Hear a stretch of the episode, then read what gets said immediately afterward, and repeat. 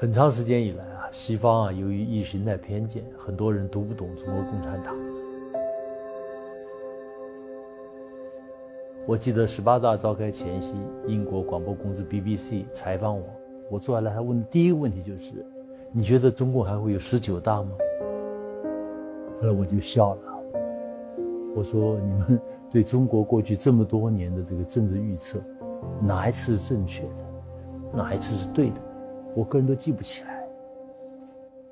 今年是中国共产党成立一百周年，世界正面临百年未有之大变局。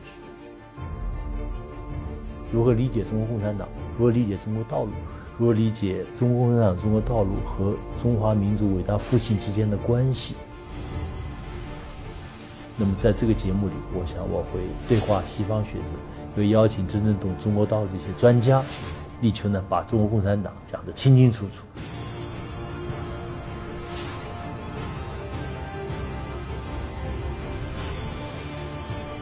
只有读懂中国共产党，才能读懂中国。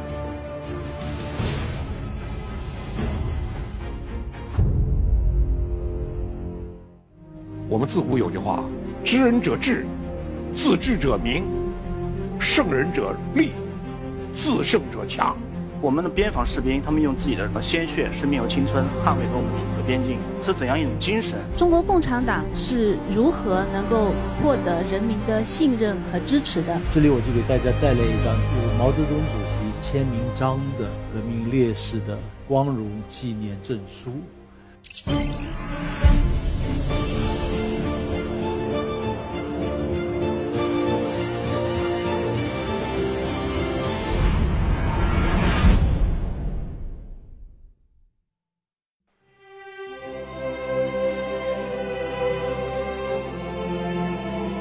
大家好，欢迎收看《中国大师政》。那今天呢，我们想请这个我们国防大学的老师金一南和大家谈谈中国人民解放军的光荣历史。我记得这个金教授曾经讲过这样一个观点，我是非常赞同。呃，战胜对手啊有两次，第一次在内心中，也就首先在心中要能够战胜对手，然后呢才能够真的和敌人做斗争，取得胜利。好，下边我们有请金一南老师给大家开讲。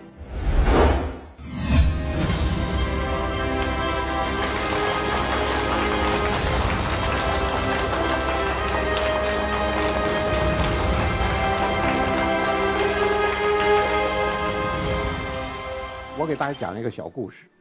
整整二十年前，就是二零零一年，呃，我在美国国防大学做访问学者。讲课演说，那个演说的题目是呢，二十一世纪的中国人民解放军，因为二零零一年嘛，刚刚进入二十一世纪，美方就给了个很宏大的题目：二十一世纪的中国人民解放军。他的武装力量工业学院的院长叫柯因斯陆军少将，他说：“你们讲枪杆子里面出政权，这政权应该是民主选举出来的，怎么是枪杆子出来的？那你这个枪杆子出来的政权？”你合理性、合法性在哪里？这是我个人问题。我说柯林斯将军，我说我想起个事情，我得问问你。我说你们美国最初建国的时候，十三个州，美利坚合众国，十三个星，一七七六年。我说到了一九五九年，你们整了五十颗星，五十个州。我说你告诉我，你哪个州是民主选举选出来的？你们先打印第安人，打墨西哥人，打西班牙人，然后。一个一个的过来，然后从金钱售买阿拉斯加、路易斯安那。我说，你看今天，西墨西哥州，那就墨西哥的，加利福尼亚、德克萨斯都是前墨西哥的，墨西哥帝国的，你全弄过来的。我说，你们不是也枪杆子里面出政权吗？他听了嘿嘿笑起来了。后来我又跟他讲，我说，柯因斯将军，你说我们枪杆子里面出政权，我说共产党面对对手，你也知道是。国民党蒋介石集团，蒋介石集团比我们拥有更多的枪杆子，他更早使用枪杆子，为什么他枪杆子里面丢政权，我们枪杆子里面得政权呢？我就跟他讲，我说你肯定没有看过，有一个前国民党将领叫杜聿明，我们叫淮海战役，他叫徐蚌会战，就是国共决战的淮海战役，杜聿明是国民党方面的就是剿总的副总司令，实际上战场总指挥。杜聿明回忆，他说：“我带部队从徐州出来，撤退的时候，三十多万部队，我从徐州出来，前面村庄老百姓全部跑光，粮食全部掩埋了，水井用乱石头填了。他说我这是跟共产党打仗啊！共产党的部队多少小车在推，推伤员，推粮食，推弹药。我说当年的老百姓没有投票。”他们用脚杆子投票，他们用脚杆子站到了共产党一边，要不然共产党不可能获得胜利。你说我们讲枪杆子里面出政权，我说共产党人最初是并不主张暴力革命的，包括毛泽东本人。毛泽东他当年在湖南上学的时候，他发表文章叫反对暴力革命，不要搞暴力革命，和平的进展。结果。我们为什么我们最后是枪杆子里面出政权，走上了这条道路？大革命失败，共产党人血流成河，被别人杀得横尸遍野。周恩来同志讲一句话：敌人可以在三五分钟之内消灭我们的领袖，我们却无法在三五年内重新把他们造就出来。我们那时候那一刻才知道，共产党没有枪杆子，让人杀得横尸遍野，人头滚滚，你没有办法。最后被迫拿起枪杆子。八一南昌起义，打响第一枪。八一南昌起义之后的八月七号，就南昌起义之后一周，八七会议，毛泽东在八七会议上发出他那个著名的论断，就是枪杆子里面出政权。八一南昌起义给他很大的启示。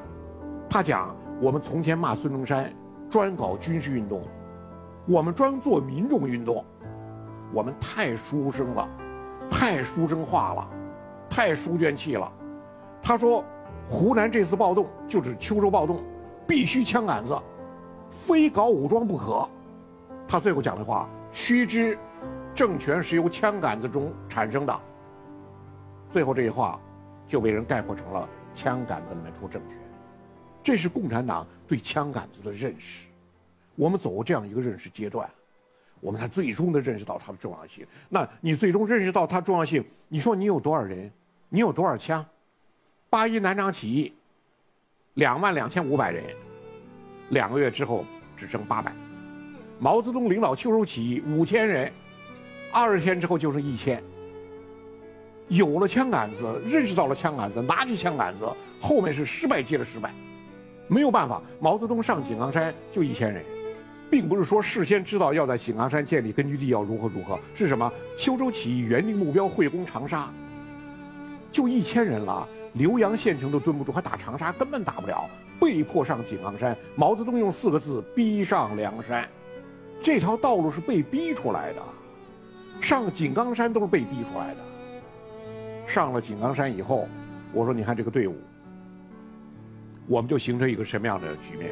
你看共产党闹革命，共产党闹武装，闹人民军队，我们出现一个这样的一个现象，在最先进的城市获取最先进的思想。你看，马克思主义，上海小组、北京小组、广州小组、长沙小组、济南小组，都在最先进的城市获取最先进的思想，然后在最落后的山村获取最勇敢的战士。我们的根据地湘赣根据地、川黔根据地、闽西根据地、鄂豫皖根据地，都在最偏远的山村，就形成这样的局面。共产党在最先进的城市、最发达的城市获取最先进的思想。你比如上海。共产党就在上海成立的，就中国历史上有两种人最可怕，一种是有信仰的书生，第二种逼上梁山的农民，就这两种人最可怕。中国革命就是这两种人的结合，有信仰的书生和逼上梁山的农民，但是其中产生一个巨大的矛盾在哪里呢？就是最先进的思想。要在最落后的农村生根发芽，绝非易事。共产党建立的红军，工农红军，它并不具有天然属性，不是说我工农红军一建立，加入红军的全是先进分子，它不是的。加入红军的还是在最贫困地区入伍的农民。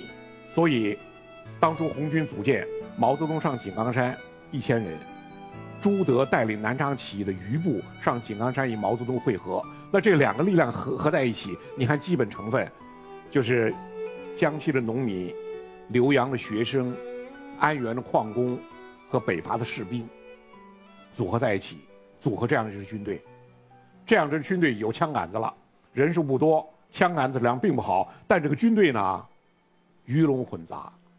因为你毕竟是在一个最落后地区组建的这样一支武装，它不可能就成为天生的先进武装的。你看，在最落后地区组建的这支武装，当年出现的问题，浓厚的地方主义，不愿意到别的地方打仗，只愿意为自己家乡打仗，不愿意到别的地方去打仗。所以红军二十九团整个溃散，上了井冈山，二十九团就要回湘南。二九团是湘南起义起来的，他一定要回湘南。回到湘南，那个部队枪杆那儿挂着，腰里夹着带给老婆和娃娃的物件，整个团在湘南溃散。就是刚刚组建红军以后，严重的地域观念、严重的乡土观念、严重的宗族观念、严重的享乐观念，各种各样的，就是说。非无产阶级思想对这个军队的侵蚀，对这个部队的影响，它形成一个什么样局面呢？我说你看看，就是中国工农红军这个武装力量，共产党最早掌握这个武装力量和和任何的农民起义有什么区别？陈胜吴广、黄超、李自成、太平天国，你看历届中国农民起义，为什么共产党带领的农民队伍能干成，他们都干不成？所以当红军起来之后，你看对手。蒋介石对红军轻视，就是他们是石达开第二，太平天国第二，能消灭他们，他没什么了不起。红军当初最初他就是这个大量农民的习习气对支队伍的启示，他并不是一个，你说是工农红军了，加入共产党了，他就自然先进了吗？他不是的，必须得改造，必须实现少数先进分子对多数人的改造，就是产生一个道理，在古田会议确立一个原则。坚持党对军队的绝对领导，很多人都不明白，说为什么要坚持党对军队的领导，还要加“绝对”两个字，绝对领导为什么？就是为了实现少数人对多数人的改造，否则少数人要被多数人同化掉。有一次，毛泽东要打他的亲弟弟毛泽谈，要打他，没打成。被周围人劝住了，毛泽东非常火，说了一话：“共产党又不是毛氏宗祠。”很多人拿这句话来反对毛泽东同志，说：“你看毛泽东同志领导的家长制、封建制，连你弟弟都说你共产党又不是毛氏宗祠。”我说：“你一定要了解毛泽东在什么样情况下说这句话的。”毛泽东把猪贩子当土豪打，你猪贩子是土豪，他不是土豪，但毛泽东把猪贩子当土豪打。要没收猪给部队改善生活，毛泽东知道了非常生气，被周围人劝住了。劝他的人就讲说：“既然如此，花钱把猪买回来算了。”毛泽东不依不饶，不行，绝对不能这么这么做。结果引发在场等候吃猪肉改善生活的众多官兵强烈不满，对毛泽东不满，不是一个两个，一大片不满。为什么？大家思想什么呢？就是分光吃净。就是跟农民起义一样，走到哪打到哪，吃到哪。这个队伍如果不改造，不加以强力改造，他跟农民队伍毫无二致。共产党为什么能够有成功？为什么能够战胜一个一个的对手？我们今天看了很多共产党怎么五次反围剿、万里长征、抗日战争、解放战争、抗美援朝，大家看过很多。但是我们自古有句话。知人者智，自知者明；胜人者力，自胜者强。红军这个队伍能组建起来，成为有战斗力队伍，成为一支人民军队，首先战胜自己。在战胜对手之前，首先战胜自己那些习气，那些农民习气，那些流寇主义，那些军阀残余。从历史上看，多数人是主张分光吃净。你看，我们今天讲，我们不不要不要讲别人，讲民主程序，讲西方的民主选举，最容易当选什么呢？给大家许愿，涨工资也好，改善待遇也好，不说钱怎么挣，我告诉大家钱怎么花，我把钱花在你们身上，好，拥护的人很多。你从这样看，任何社会其实都是一样，多数人是主张眼前利益的，多数人是要眼前要改善的，多数人不追求那么太长远的。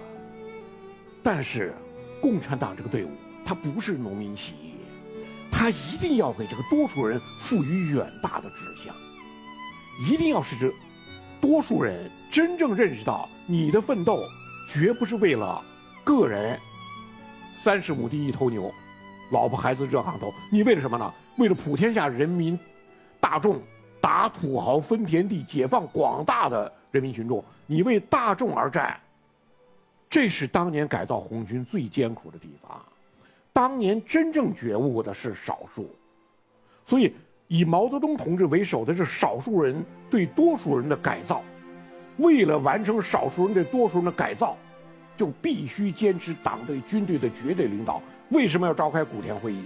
习近平总书记讲的，古田会议成为了红军的叫凤凰涅槃。什么叫凤凰涅槃？在灰烬中再生一只凤凰出来了。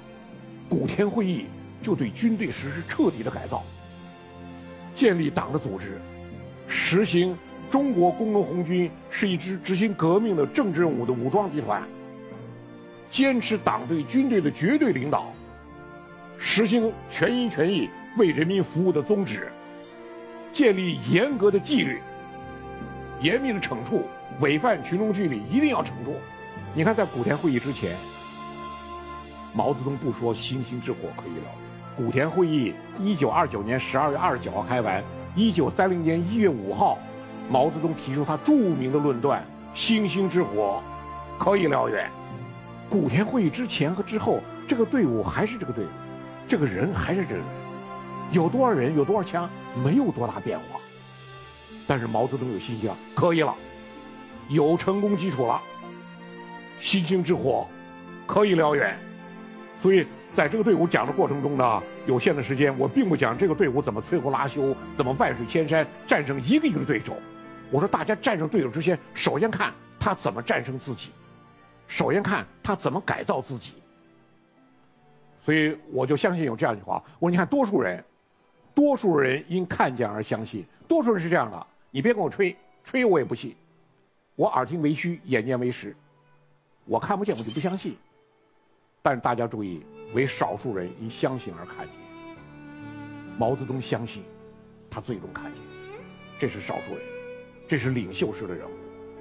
这个军队，包括这个党之所以能够胜利，最大的力量就是有这样批，建立这样一支忠于人民利益的队伍，而且有这样一批领袖带领这这个队伍摧枯拉朽，最终获得胜利。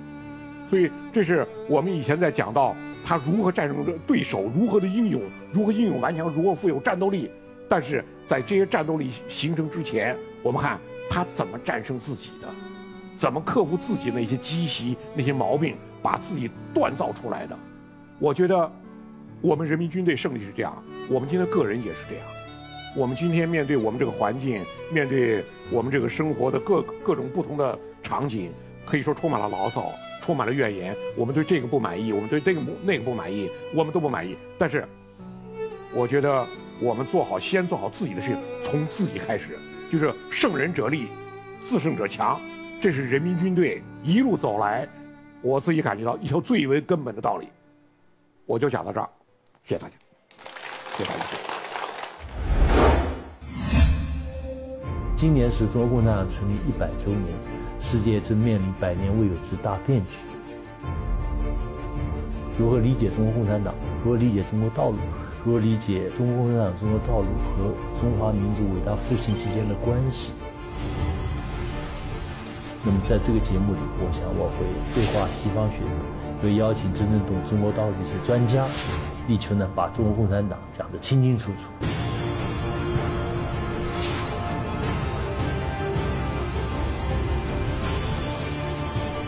只有读懂中国共产党，才能读懂中国。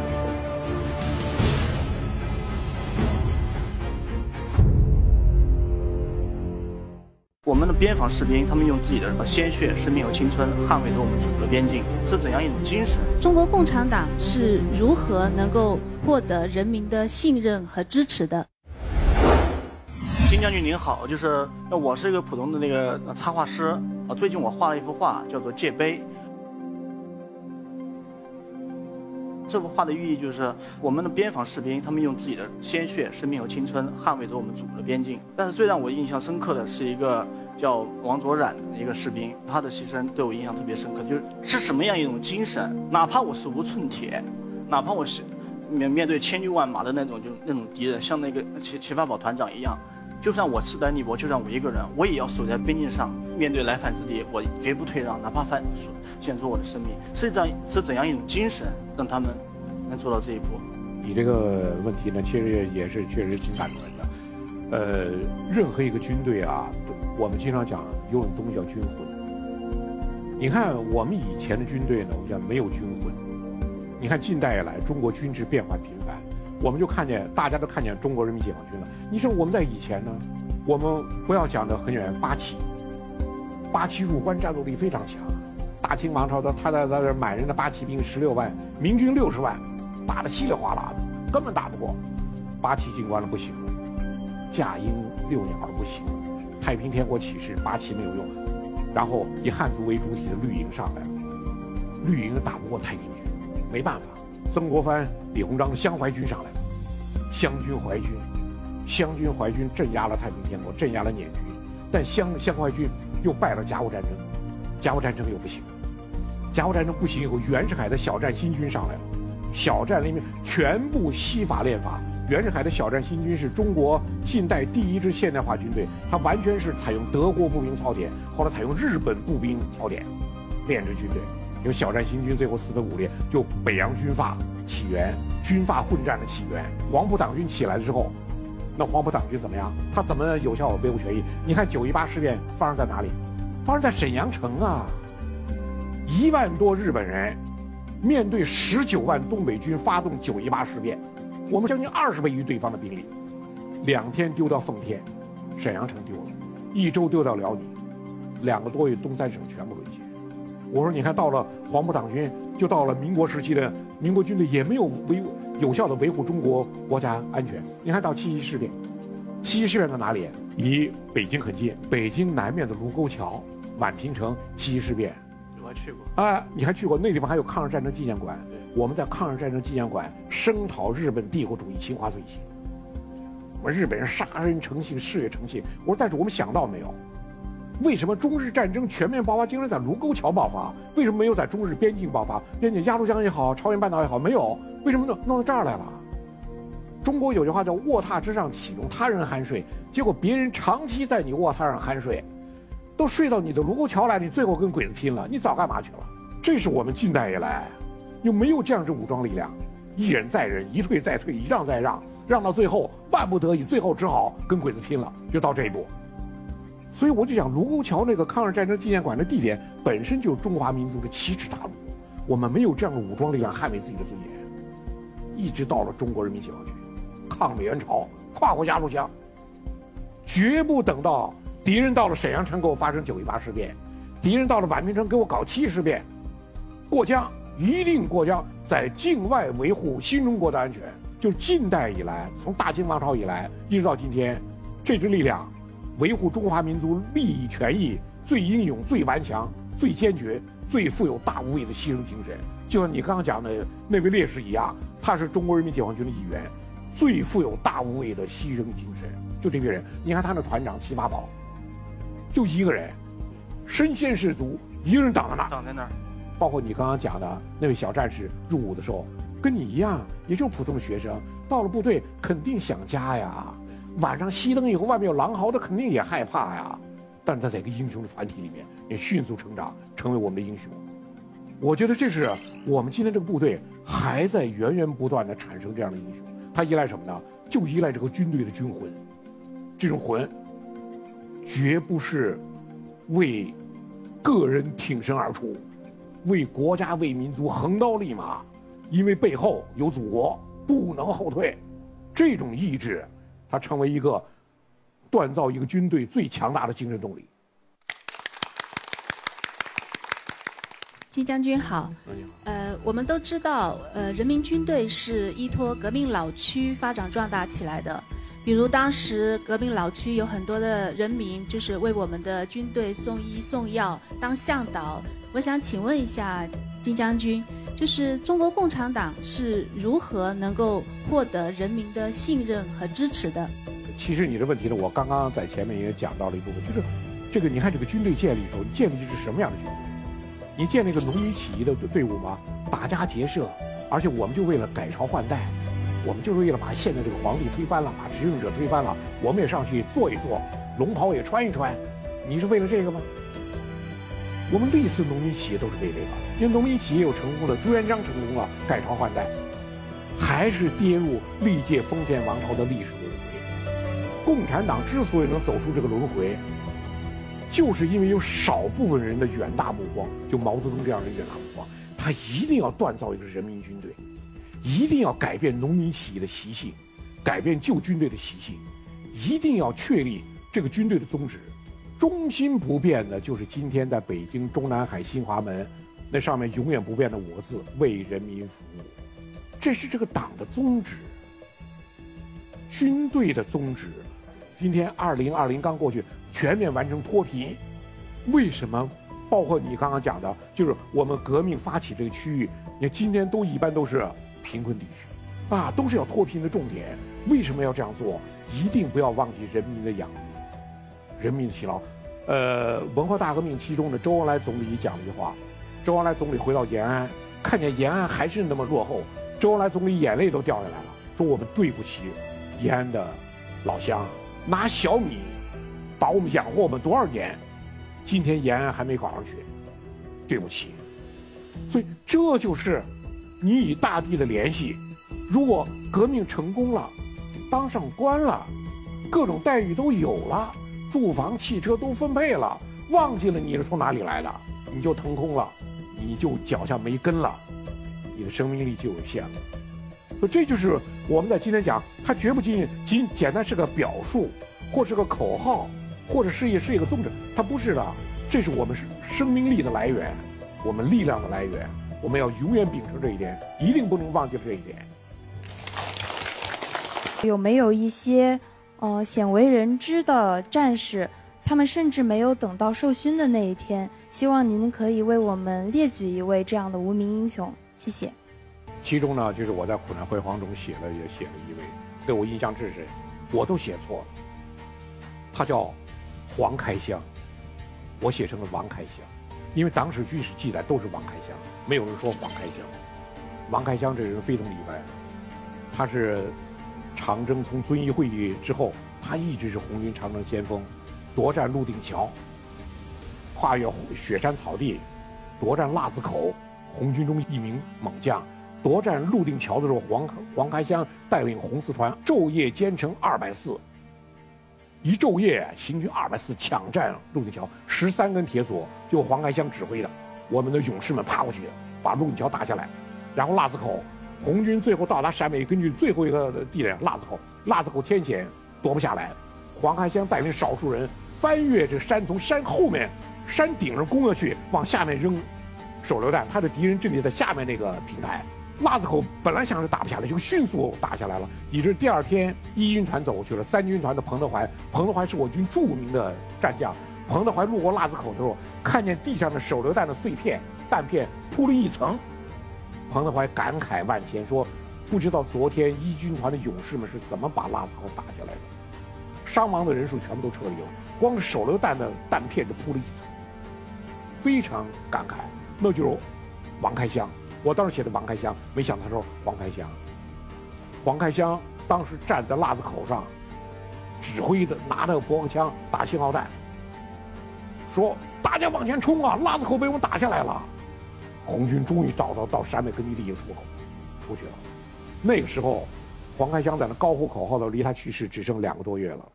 到了陕北根据地，染上严重的肝炎，发高烧，最后去世了。王开湘是江西益阳人，赣东北的益阳。后来解放以后，到益阳去找王开湘家，没有这个人，查不着这个人，一直找不着他。一直到了一九八五年，杨成武回回忆录出版。杨成武是红四团的政委。杨成武的回忆录中多次提到了王开湘。结果呢，就是他的家乡江西益阳县委的一个干部，看书一看，这个人怎么看应该是我们家乡的那个叫黄开湘，不是王开湘。后来经过长期考证、调查、了解，一直找到红四团的政委杨成武本人，杨成武最后才讲的话了。江浙口音是王黄不分，团政委杨成武是福建人，王黄也不分。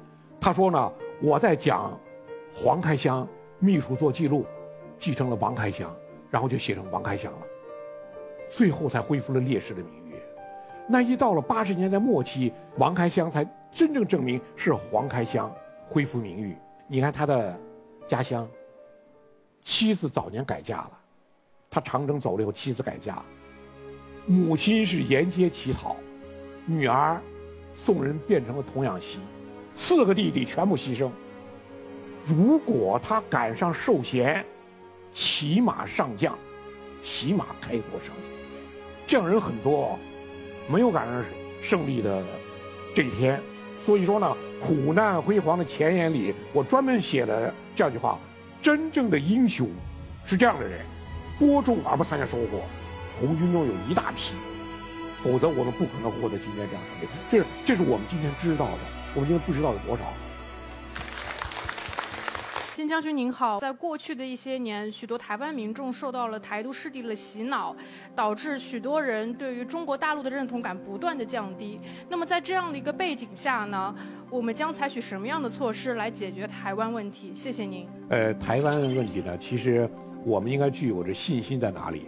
就台湾，大家一看台湾的民情啊、民调，感到焦急、焦躁。我觉得我们应该具有一种定力。这个定力在哪里呢？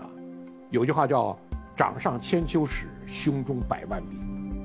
当你把历史了解透了，你说现实不算什么。你看历史，就是一个国家、一个地区的民众整体走入历史误区，历史上比比皆是，没什么奇怪。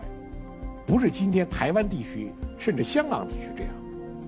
历史上比比皆是，日本侵略者，仅是那几个被判绞刑的，就是昭和军阀集团成员嘛，绝不仅仅是这个。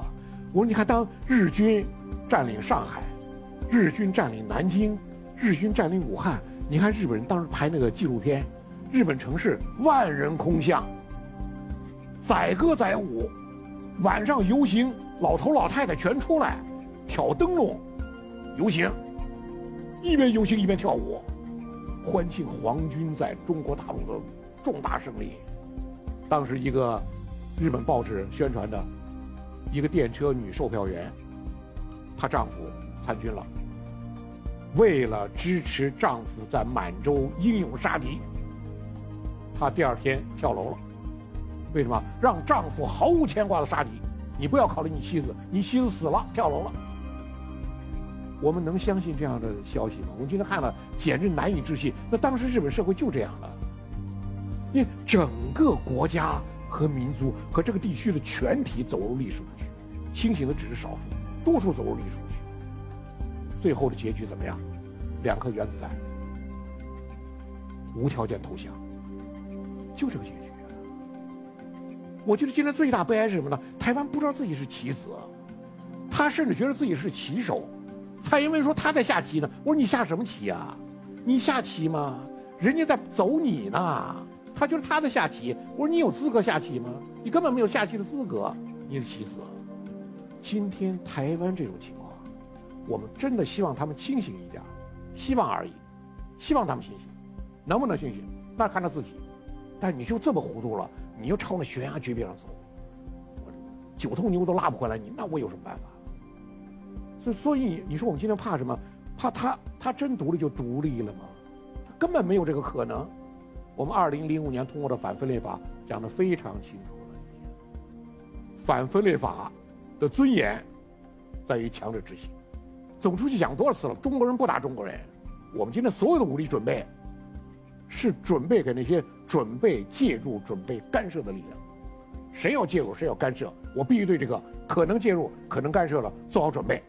我所有准备矛头对着他们去，这才是增加你的法律的强制执行能量，增强你的尊严，你最后才能真正的实现我们梦寐以求的自由啊、民主啊、和平啊、繁荣啊，一体化，然后你这个国家这个民族才是言而有信的，才是有尊严的，才是有集体荣誉感的。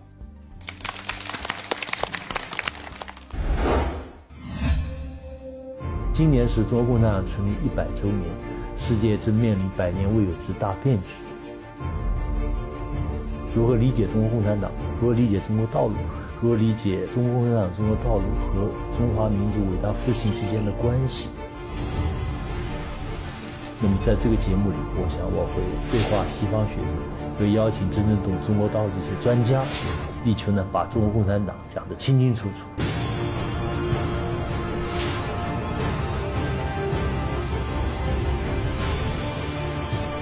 只有读懂中国共产党，才能读懂中国。